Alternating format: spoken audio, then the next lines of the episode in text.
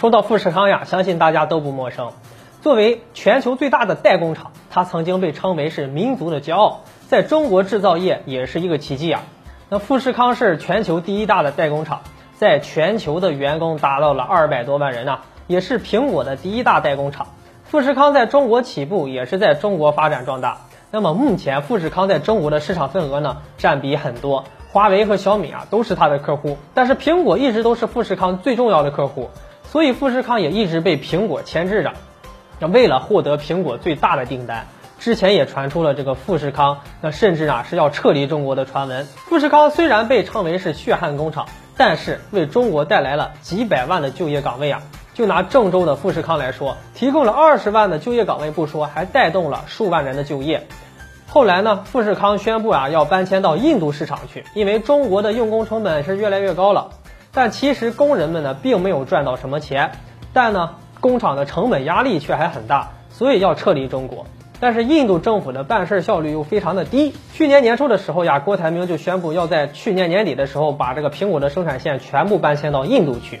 那苹果给富士康的价钱也低了很多。如果富士康不能及时搬迁，那么郭台铭很可能啊就要损失很多。那现在郭台铭的春秋大梦估计都要破碎了。随着苹果集团与富士康之间的合作越来越深呐。这个富士康好像是变了个样子。富士康在被苹果养肥了之后啊，富士康的创始人郭台铭就说过这样一句话：是富士康在给大陆饭吃啊。那郭台铭认为中国离不开苹果，也离不开富士康这样的企业。前两年郭台铭还大张旗鼓地宣布投资一百亿，受邀赴美建厂呀，俨然是一副完全不重视国内市场的模样。但是以现在的结果来看呀，富士康它算是美梦破碎了。一百亿美元不光是白花了，国内市场还丢了大半呢。二零一七年的一月二十号呀，郭台铭公开分享了富士康要到美国建厂计划这个好消息。他表示啊，这次建厂至少投资七十亿美元。很显然，美国对他抛出了橄榄枝，但是郭台铭怎么也没有想到自己只是被利用了呀。计划提出来后呢，郭台铭就与美国的威斯康星州州长沃克呢商量了现场细节，预期呢要为美国提供一点三万个工作岗位。但是商人最讲究的还是利益。郭台铭赴美建厂呢，还希望得到三十亿美元的巨额补贴，但是美国政府却只愿意为此啊再花费十五亿美元。那在商讨之下呢，美方还是同意啊用三十万美元的补贴换取数万的工作岗位。很显然啊，双方都是站在自己的利益角度达成的合作。那富士康是为了美国的补贴去的，而美国呢，则是为了这个选举。没有什么比万人就业的噱头更能去说服选民的了。那即使经过多方专家评估，富士康在美建厂的可行性并不高，但是这双方都为了眼前的利益准备一条路走到黑呀。因为美国的人工成本呢，那可不是闹着玩的呀，相当于中国工人成本的八倍啊。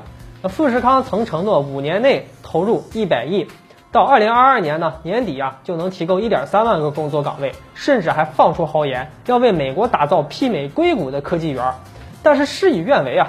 富士康承诺的生产基地现在宛如一片废墟，从建厂到如今的烂尾楼盘，富士康只用了两年时间。他们还招聘了将近六百个员工。那当初富士康设立的目标啊是完成两千零八十人的招聘，但是如今啊却连一半都没有达到。那不止如此啊，建设的工厂完全没有装修，连机器设备都没有。如今的富士康可谓是被苹果坑惨了，一连损失了几百亿呀。郭台铭呢或寻求回国发展之路，然而呀。比亚迪可能就要对他说了：“抱歉啊，现在没位置了。”如果郭台铭知道现在的后果，我不知道他当初还会不会如此的不留后路。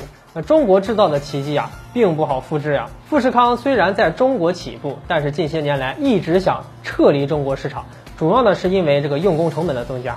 特别是现在华为被制裁之后，富士康之前也是站队美国，停止了和华为的合作，并且加快了撤离的脚步。